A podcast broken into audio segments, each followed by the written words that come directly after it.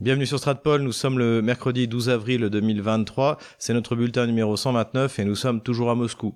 Avant de démarrer cette vidéo, n'hésitez pas à aller voir en description comment vous pouvez nous aider sur Tepal, Tipeee, Patreon, la chaîne payante de Telegram, la conférence privée donc qui était particulièrement longue hier soir et qui a duré deux heures et demie euh, est disponible donc sur euh, sur les comptes Tipeee, Patreon et sur la chaîne Telegram. Pour les PayPal, n'hésitez pas à m'envoyer un message si vous voulez que je vous envoie le, le, le lien sur la messagerie euh, PayPal. Vous pouvez également vous procurer nos ouvrages, toujours euh, The, Book Edition notamment, donc sur lequel j'ai publié mon ouvrage euh, Le livre de la gauche française, sur lequel Pierre-Antoine Plaquevent également a publié son dernier ouvrage, sur lequel Yannick Jaffré vient de publié son livre pour l'honneur des Gilets jaunes. On aura le plaisir de le recevoir pour en parler sur euh, notre chaîne Stratpol. Et pour une fois, alors que je déteste ça, je ferai une, euh, une interview par Zoom. Hein. Sachez que ça me dérange pas de participer à une interview par Zoom, alors qu'en faire une, j'aime pas du tout ça. Je préfère beaucoup avoir les gens en face de moi. Mais là, bon, évidemment, étant donné le, le prix du billet euh, Moscou-Paris en passant par Belgrade ou par la Turquie, nous oblige à quelques, à quelques concessions. Donc euh, voilà, on fera bientôt une, page spéciale sur notre site internet euh, qui sera dédiée aux auteurs en auto-édition. Voilà, pour, parce que effectivement, c'est le, problème, c'est que quand on n'a pas de maison d'édition, on a accès à moins de à moins de support, à moins de soutien euh, dans, dans les médias. Donc voilà, autant se autant se serrer les coudes. Youssef Indy aussi prépare un, un livre qui sera en auto-édition, on en parlera également. Mais rentrons immédiatement dans le vif du sujet et comme d'habitude, nous commençons par des nouvelles économiques. La première nouvelle économique, eh bien c'est tout le monde me demande qu'est-ce qui se passe avec le rouble. Donc le rouble a perdu de sa valeur, c'est-à-dire qu'il est passé au-dessus de 80 roubles pour euh, un dollar et euh, même s'il aurait descendu en dessous, au-dessus de 90 roubles pour un euro. Donc euh, pas de panique. De toute manière, euh, première chose, c'est que un rouble euh, bon marché pour la Russie, ça passe très bien dans la mesure où la Russie se produit tout ce dont elle a besoin en dehors toujours des semi-conducteurs et de certains également euh, sous-ensemble, mais que le but aussi d'avoir un rouble faible, eh bien c'est pour forcer le, comme en, 1998, comme euh, également au moment de la crise en, en 2013 et 2014, c'est pour forcer les acteurs locaux à produire localement. Encore une fois, comme l'a dit Vladimir Poutine au début de l'opération spéciale, la souveraineté, eh bien, ne se partage pas. Il n'y a pas de domaine dans lequel vous ne pouvez pas être souverain. Ça va bien sûr dans du domaine militaire, du domaine politique, du domaine de l'industrie, des semi-conducteurs, etc., etc. On aura l'occasion d'en reparler. Donc, déjà, première chose, c'est qu'un rouble euh, euh, bon marché n'est pas forcément un problème. Le problème, à mon avis, c'est plutôt l'instabilité. C'est-à-dire, pour les entrepreneurs, il faut quand même savoir exactement à quel niveau on se situe. Et c'est plutôt ça qui, qui est plutôt, euh, je dirais pas inquiétant, mais pénalisant euh, pour les entreprises russes euh, de ces fluctuations. Il y a différentes euh, explications qui ont été données. Le retrait de Shell de Russie, qui s'est d'ailleurs plutôt bien passé. Les Russes les ont laissé retirer leur argent et ont, finalement tout de même payé un bon prix les actifs de, de Sakhalin. Donc voilà, donc ça a fait une grosse, une grosse, un gros retrait d'argent. Il y a eu le paiement des obligations en devises étrangères, en euros notamment. Selon le numéro 2 de la Banque centrale, il y a une euh, explication qui est donnée qui est assez intéressante, qui explique qu'en fait, le, le, rouble paye avec un délai le temps d'adaptation des nouvelles sanctions, donc qui ont été prises. Je vous rappelle que c'était, je crois, le 5 décembre, il y avait un cap qui a été mis sur le pétrole russe, donc euh, l'Oural, et que eh bien il y a un temps d'adaptation de, de, de, du commerce russe de pétrole, des exportations russes de pétrole, et que en fait ce temps d'adaptation, bah, ça a pris un ou deux mois, et que en fait les paiements arrivent en ce moment. La baisse du rouble est liée euh, à ce qui s'est passé en décembre, en janvier, mais les nouvelles des exportations russes d'hydrocarbures sont plutôt bonnes, euh, puisque notamment l'information est tombée comme quoi la Russie avait repris le volume euh, qui était antérieur à l'opération spéciale donc et aux sanctions. Donc euh, voilà, là-dessus il on n'a pas trop euh, des inquiétudes à avoir. Le rouble en tout cas en ce moment semble s'être stabilisé et visiblement de tous les commentateurs que je vois dans la presse euh, économique russe, il n'y a pas vraiment d'inquiétude. Encore une fois, le problème c'est pas c'est moins la valeur que la stabilisation du rouble. Deuxième nouvelle également économique, eh bien, elle nous vient cette fois d'Ukraine, ou plutôt de ce qu'il en reste. Il s'agit de Renat Armetov. Donc Renat Armetov, est un des est le plus puissant des oligarques ukrainiens. Il l'est toujours, même si d'ailleurs la, la, puissance des oligarques ukrainiens a baissé parce que bah, ils ont perdu beaucoup euh, d'argent, euh, notamment par les conquêtes progressives des territoires euh, ex-ukrainiens par la Russie, et aussi parce qu'il y a toute la classe autour de Zelensky qui a bien l'intention de prendre de, de, prendre leur place. Donc Arkhmetov lui a décidé de porter plainte contre la Russie, euh, de réclamer une cour d'arbitrage euh, pour ce qu'il a perdu, donc ce qu'il avait honnêtement volé dans les années 90. Hein, euh, rappelle, Ukraine, Russie, les années 90, c'est le pillage de la richesse nationale par l'oligarchie. Et en Ukraine, le plus puissant et le plus riche, c'était Renat Akhmetov, et lui, il contrôlait essentiellement l'est de la de, de la de, de l'Ukraine, donc c'est-à-dire c'est-à-dire le, Donbass, et également jusqu'à Krivoy Rog. D'ailleurs, ses derniers actifs sont à Krivoy Rog, et je pense qu'il sait comment ça va finir, puisque lorsque les Russes euh, redescendront le long de la rive de droite du, euh, du Dniepr, eh bien, ils passeront par Krivoy avant d'arriver à Nikolaev et finalement à Odessa. Donc, il sait ce qu'il attend. Et en attendant, là, il demande des dommages sur ce qui avait été nationalisé par la République populaire de Donetsk. Hein. C'est-à-dire, en fait, euh, des mines, le stade de Donetsk, d'après ce que j'ai vu, de, l'industrie euh, métallurgique. Donc, tout ça, en fait, c'est le patrimoine industriel soviétique qui a été pillé par Arkhmetov. bon, on, on, connaît surtout Kolomowski puisque c'est la, c'est celui qui tire les ficelles de, de, Zelensky, en tout cas au moins à l'origine, mais il y en a eu d'autres. Et tous ces gens-là ont eu leur heure de gloire au lendemain de Maïdan. Hein.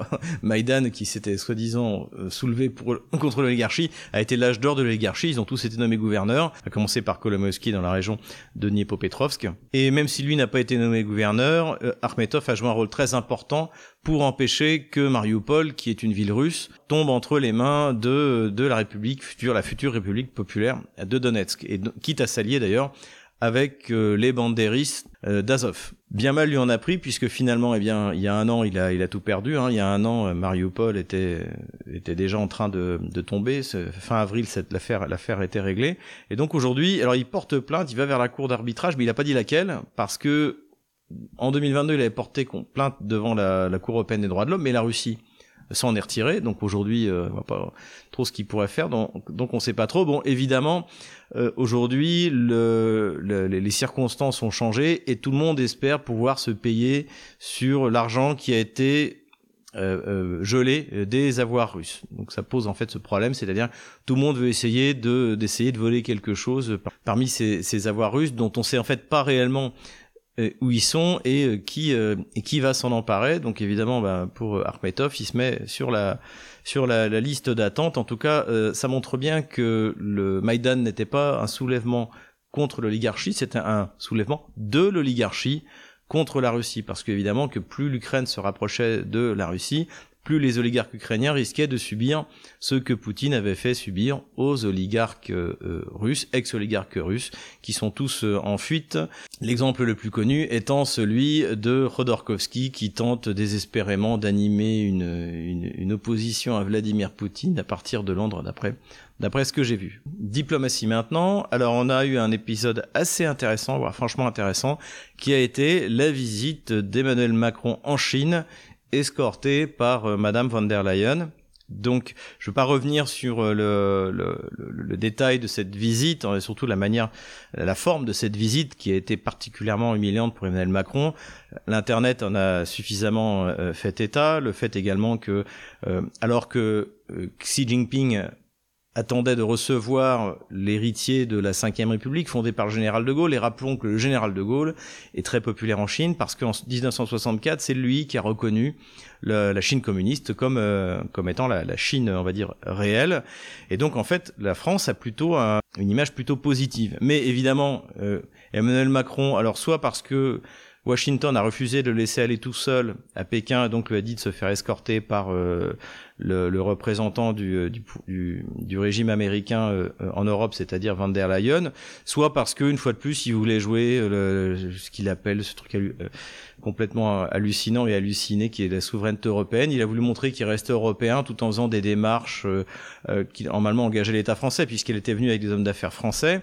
Alors que Scholz, lui, par exemple, y est allé tout seul. Bon, il a fait, ça n'a rien donné, mais globalement, il y était allé en tant que chef d'un État plus ou moins souverain. Emmanuel Macron n'a pas trouvé ça utile et donc son voyage est un véritable fiasco. Ça a fait rire tout le monde.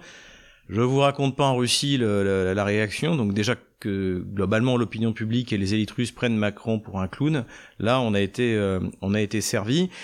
Mais au-delà de, de, ça, ce qui est important de voir, c'est il y a une raison profonde de l'échec, c'est l'ignorance du Quai d'Orsay, l'ignorance de nos élites diplomatiques, donc qui maintenant sont sont uniquement un ramas de, de gauchistes qu'on fait Sciences Po et à qui on a appris euh, dans euh, l'héritage bah, de la gauche française, je vous renvoie à mon livre encore une fois, que la mission de la France gauchiste, c'était de donner des leçons de démocratie à tout le monde, même s'il y a eu un coup d'État médiatico-judiciaire contre François Fillon, l'élection, les élections les plus honteuses de, de, notre pays, même si le scrutin de 2022 était truqué avec la manipulation de la guerre en Ukraine et parce que les deux candidats face à Emmanuel Macron ne voulaient de toute façon pas hum, être élu. Donc ce qui fait que la, seule connaissance que maîtrisent en fait ces pseudo-diplomates, c'est la moraline que la gauche française déverse sur le monde depuis 1789, euh, on peut dire.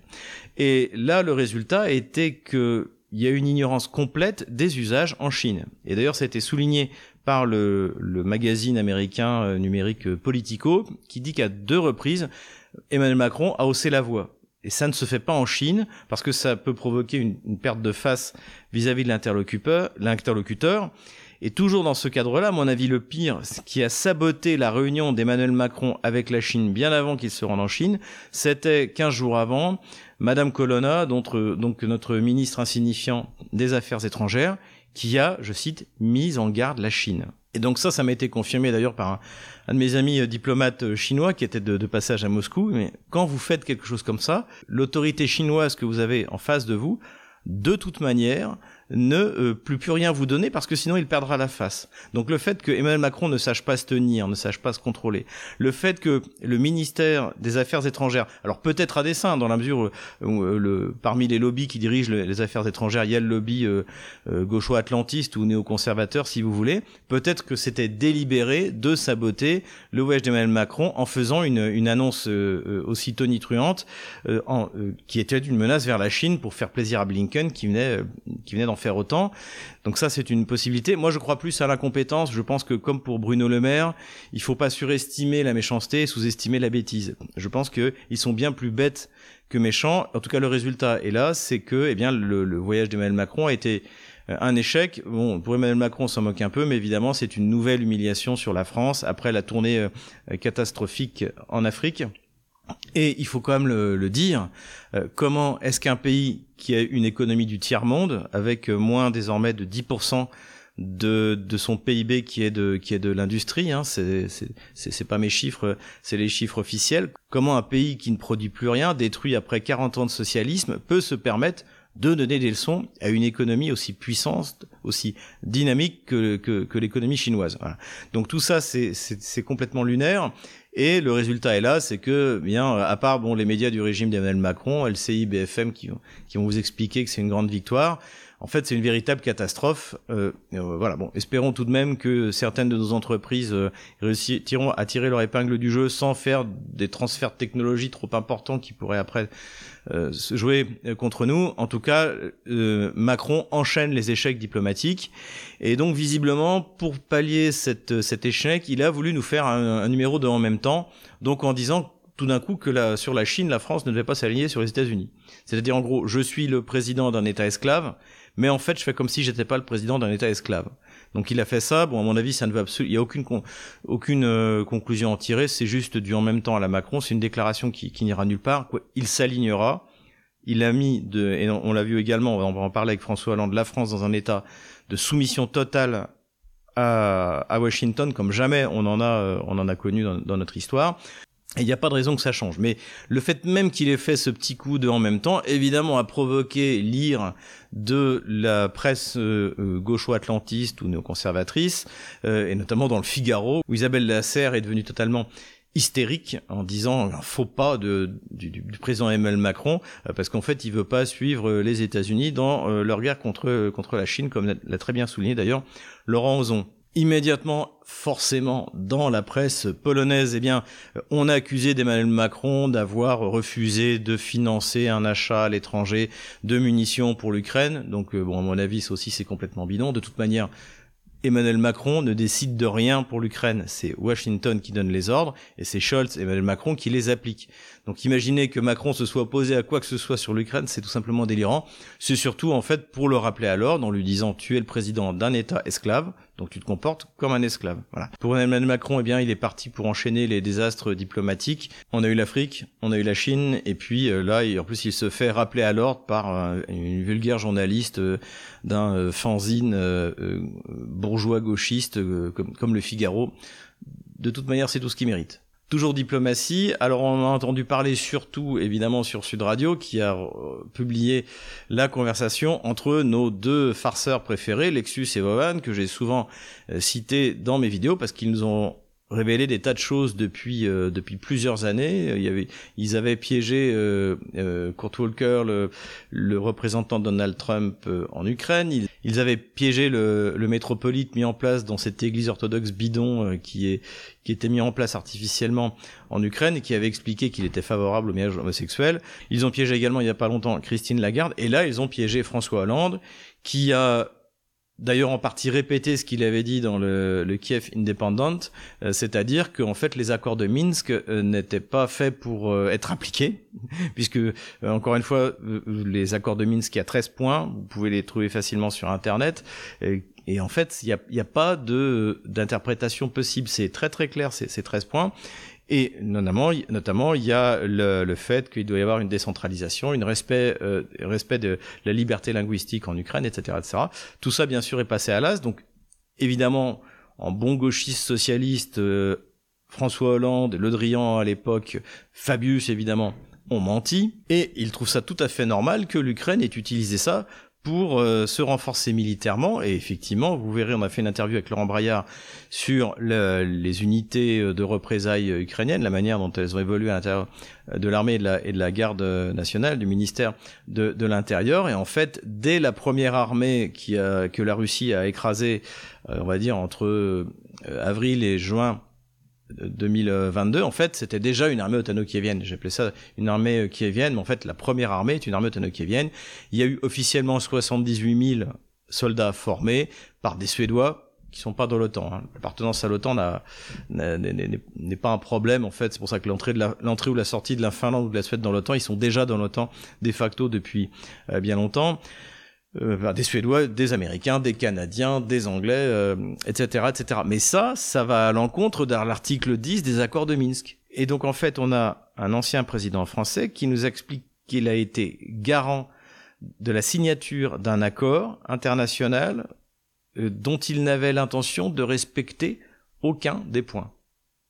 Et on comprend bien aujourd'hui que la Russie, de toute manière, n'a pas d'autre choix que d'écraser l'armée ukrainienne et de finir Odessa parce que la parole, la signature des Occidentaux, y compris des Européens, à moins qu'on ait un changement politique radical en France, mais je vois de toute manière aujourd'hui pas de candidat, eh bien, on a euh, la, Russie ne peut absolument pas euh, leur faire confiance et donc sera obligée d'avoir, c'est ce que disait Slobodan Despot il y a pas très longtemps, une position de force et donc ce sera bah, comme l'amiral Dönitz euh, euh, en 1945, on signe en bas à droite et puis et puis c'est terminé.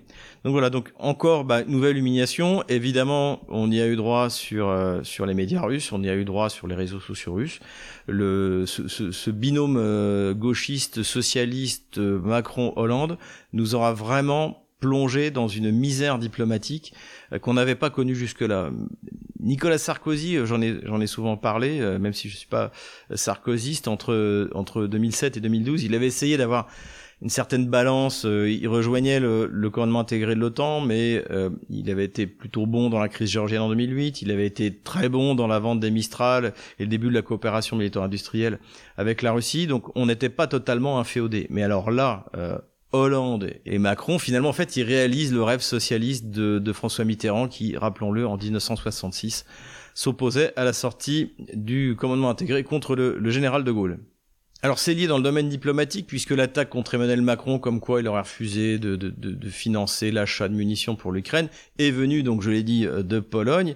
Et on a le fin mot de l'histoire sur la, la vente euh, par la Pologne de véhicules de combat d'infanterie Rosamak, on en avait parlé dans notre dernier bulletin, à l'Ukraine. En fait, euh, la Pologne va, va refiler ses vieux véhicules et puis va se produire pour elle-même des véhicules tout neufs, payés chers concitoyens et contribuables français, par vos impôts, comme je l'avais expliqué la, dernière fois. Donc voilà, Varsovie ne se refuse rien, mais pourquoi se priverait-il Puisque, encore une fois, l'Allemagne et la France sont des États esclaves qui obéissent le doigt sur la couture du pantalon à Washington. Domaine de l'armement, plus technique et je dirais plus, plus intéressant, c'est que les Ukrainiens ont, publié euh, des photos où l'on voit qu'ils équipent les euh, Léopard 2 de briquettes réactives. Hein, une des faiblesses du, euh, Léopard 2, c'est qu'en fait, notamment on l'a vu lorsque les, Turcs s'en sont pris aux s'en sont pris aux Kurdes, le Léopard 2 a subi euh, des pertes euh, significatives et surtout spectaculaires avec des tourelles qui qui s'envolent euh, parce qu'en fait il n'y a pas de protection active, hein, c'est-à-dire les briquettes réactives pour les néophytes, c'est une, une briquette spéciale qui explose quand la, la, charge creuse arrive dessus, donc ça en principe empêche le, la charge creuse de pénétrer à l'intérieur du blindage ou en tout cas ça amortit amortit l'impact. Donc euh, conscient de cette faiblesse de, du Léopard 2, eh bien les Ukrainiens ont décidé d'installer alors un vieux système soviétique qui date de 1982 le Contact 5. Euh, c'est plutôt une bonne idée, ils ont, ils, ont raison. Je pense pas que ça sauvera les Léopard 2 de, la destruction, mais c'est plutôt une bonne trouvaille, il faut, il faut être honnête avec ça. Dernière Ukrainerie euh, maintenant, eh bien la Rada est en train de faire passer une loi pour interdire aux gens de filmer les cimetières. Alors il y avait déjà une loi qui euh, interdisait de publier des vidéos de, des impacts des salves de missiles russes sur les, les infrastructures critiques euh, ukrainiennes. Donc en fait, on peut pas arrêter les missiles, mais comme il y a plus de vidéos, eh ben il y a plus de missiles.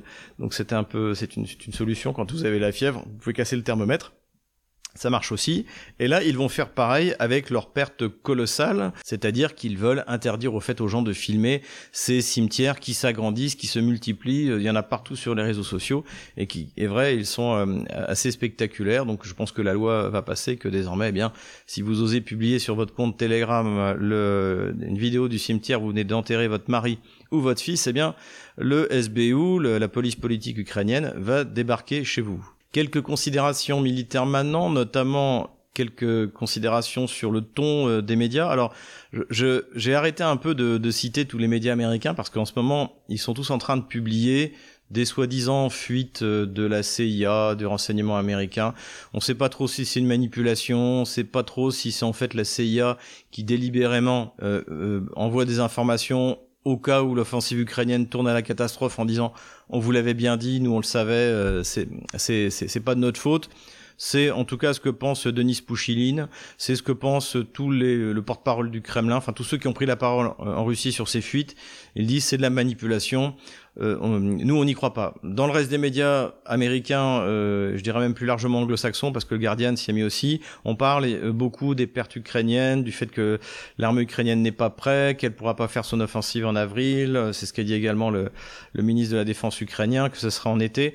En fait, je pense que tout ça, faut pas l'écouter, faut pas le regarder, faut rester concentré sur la seule chose qui ne ment pas, c'est-à-dire la carte militaire et la ligne de front. Voilà. Donc euh, je vais pas faire trop de commentaires euh, là-dessus, mais en, tout cas on a une avalanche d'informations, y compris récemment sur Fox News, sur euh, les, pertes ukrainiennes. Là maintenant on parle de 130 000, 130 000 morts. à mon avis on a déjà dépassé les, les, 200 000 et, au moins autant de blessés et d'heures de combat. Et ce qui est intéressant aussi, c'est que le ton change, y compris sur LCI puisque là, on parle d'une Ukraine qui voudrait euh, négocier. J'étais assez surpris, donc j'ai regardé l'émission. C'était pas très intéressant, sauf que j'ai trouvé mon gamelin, un nouveau gamelin. D'ailleurs, le gamelin nouveau est arrivé. Donc il s'appelle Olivier de Bavin-Chauve. Donc c'est un général gaucho-atlantiste. D'ailleurs, euh, en cherchant euh, les informations sur lui, eh bien on le voit comme rédacteur à, l'Institut Montaigne. Donc là, au niveau du néoconservatisme à la française, hein, on est euh, on, est au top. Et je dois dire que entre Dourakovlev, Goya et toute la, la pléthore de gamelins qui défient sur les plateaux, avec Pierre Servant, j'étais habitué aux idioties sur les plateaux. Mais là, il a encore, je pense, franchi une étape, puisque la, la seule analyse qu'il a pu faire, c'est que donc euh, la journaliste de euh, LCI était euh, sur place et elle filmait l'entraînement d'une unité, enfin d'un groupe de combat d'une unité de l'armée ukrainienne. Et donc, on, il y avait un chef de groupe qui est en, en train de faire faire du drill à ses, à ses soldats. Et donc le général explique ah il a l'air parfaitement à l'aise, libre de sa parole. C'est visiblement on n'aurait pas du tout la même chose si on interviewait des groupes un chef de groupe de combat russe. Je vais même pas faire de commentaires tellement c'est idiot. ça me, enfin, je, quand ils en arrivent à ce niveau-là, un général, euh, il est général de corps d'armée quand même. Quand on arrive à ce niveau-là de commentaires de café du commerce, mais c'est que vraiment il y a un véritable problème dans l'armée française en fait. Bon déjà en fait on a trop de généraux, je pense qu'on a plus de, de, généraux dans notre armée que de tireurs anti-chars ou de euh, ou de tireurs FN. Et ils ont, qu'est-ce qu'on leur a appris ces, euh, ces 20 dernières années? C'est incroyable, enfin, de d'être pas capable de faire un commentaire intelligent sur le conflit le plus important depuis la fin de la Deuxième Guerre mondiale. Il y en a pas un qui a réussi. C'est quand même effarant quoi. C'est c'est c'est vraiment bon. Il y, en a, quelques uns qui qui sauvent un peu le un peu l'honneur de temps en temps. Je crois qu'il y a le Kempf qui est qui est pas trop mal. J'en avais repéré un ou deux, mais mais dans le, à 90% c'est c'est c'est des commentaires de café du commerce. Et là là vraiment il bat tous les records. Donc voilà, bah, Gamelin qui a fait du commerce, hein, euh, la même, euh, euh, pour le général Olivier de Bavin-Chauve. Considération militaire toujours, je veux répondre à Fabio et à tous ceux qui me demandent pourquoi est-ce que les Russes ne détruisent pas les lignes logistiques qui amènent les matériels de, de, l'Occident en Ukraine, puisqu'ils ont la supériorité aérienne, ils ont des missiles, etc. etc. En fait, celui qui leur a répondu, c'est Vladimir Poutine lors euh, d'une interview. Eh bien, dans cette interview, il a dit ce que je vous aurais dit moi-même, c'est-à-dire que ben, il les livre pas à ciel ouvert, ils font ça la nuit, ils se cachent, c'est évidemment une priorité pour les Russes, euh, mais de temps en temps ils arrivent à, en détruire, mais évidemment euh, c'est pas euh, c'est pas c'est pas du 100%, donc c'est pas que les Russes ne veulent pas le faire, c'est que c'est c'est pas toujours facile à faire. En revanche, encore une fois, j'en ai déjà parlé la dernière fois, et de nouveau le, le porte-parole de l'armée de l'air ukrainienne, le général Ignat, s'en est plein. C'est l'abondance maintenant de bombes de 500 kilos, d'une tonne 5 dérivantes euh, à guidage final qui est utilisé par les Russes et qui font visiblement un véritable carnage.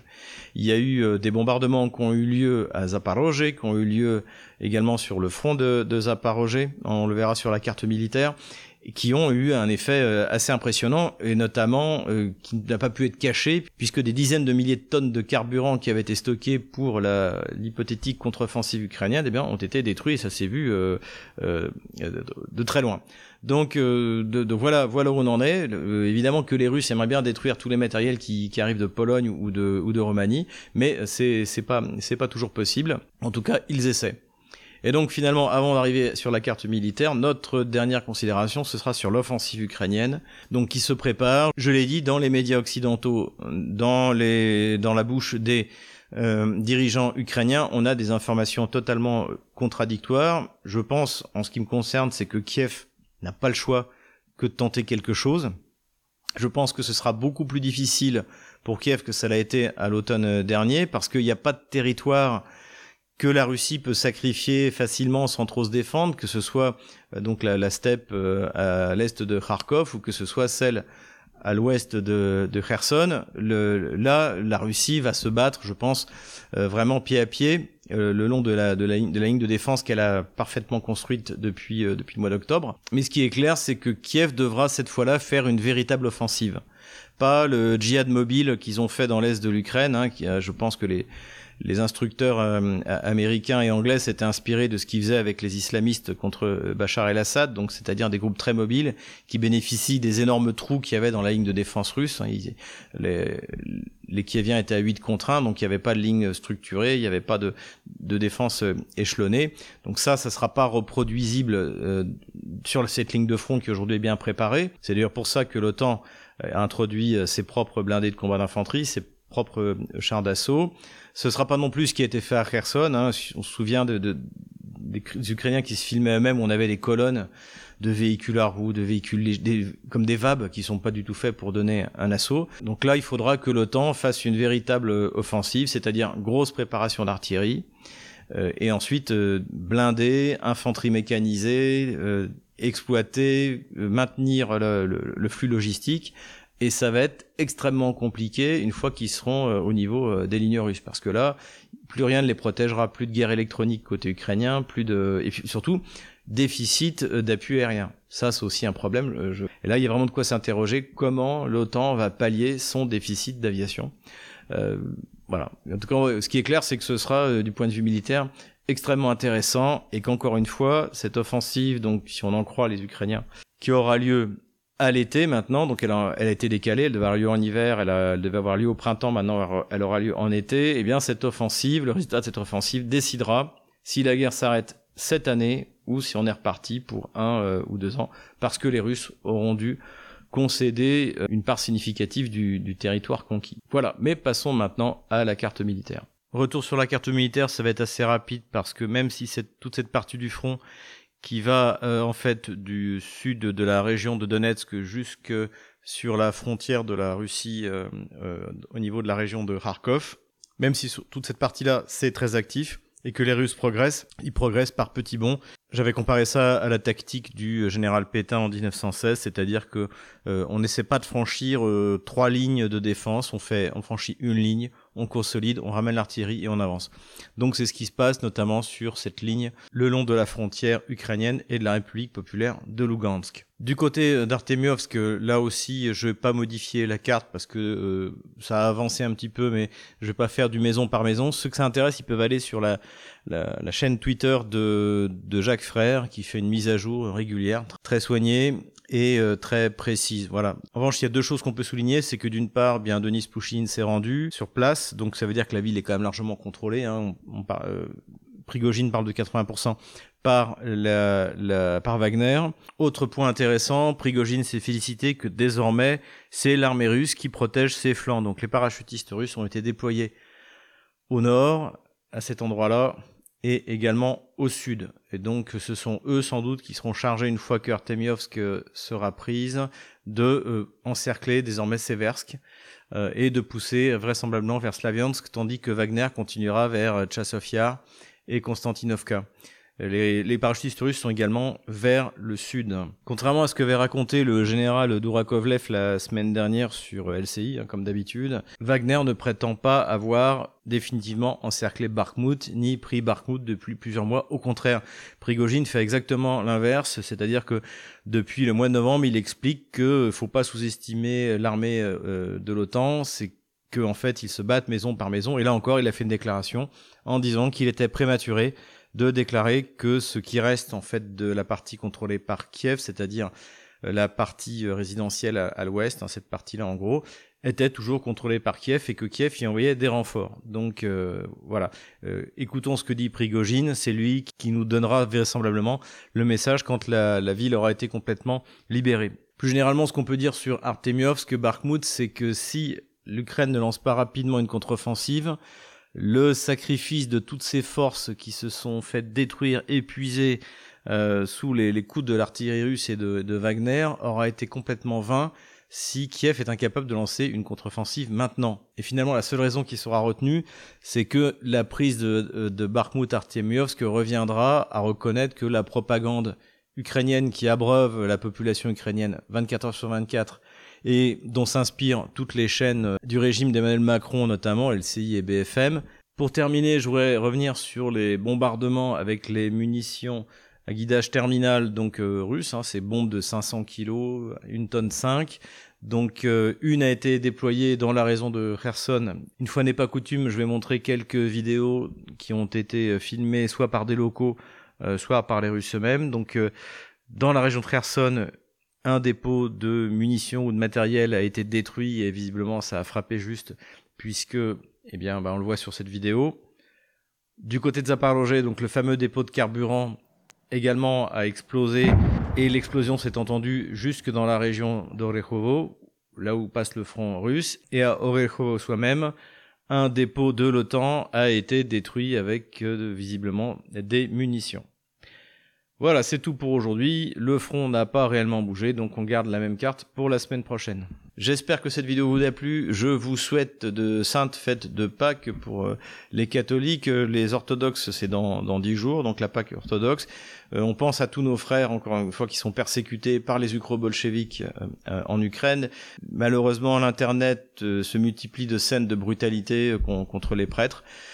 Euh, encore une fois, eh ben, ils, ça, ils revivent ce qu'ils ont vécu euh, à partir de, d'octobre 1917. Hein, le, la, la, Russie orthodoxe a fourni plus de martyrs au moment de la révolution bolchevique que dans tout le reste de, de, son, de l'histoire de la chrétienté. Donc ça, faut quand même le garder à l'esprit. Et ce sont les mêmes gens que, euh, qui, qui sont en face. Voilà. Donc prions pour eux et puis ben sinon tenez bon, l'armée russe se renforce chaque jour, l'OTAN le sait et c'est ça qui l'inquiète. On les aura.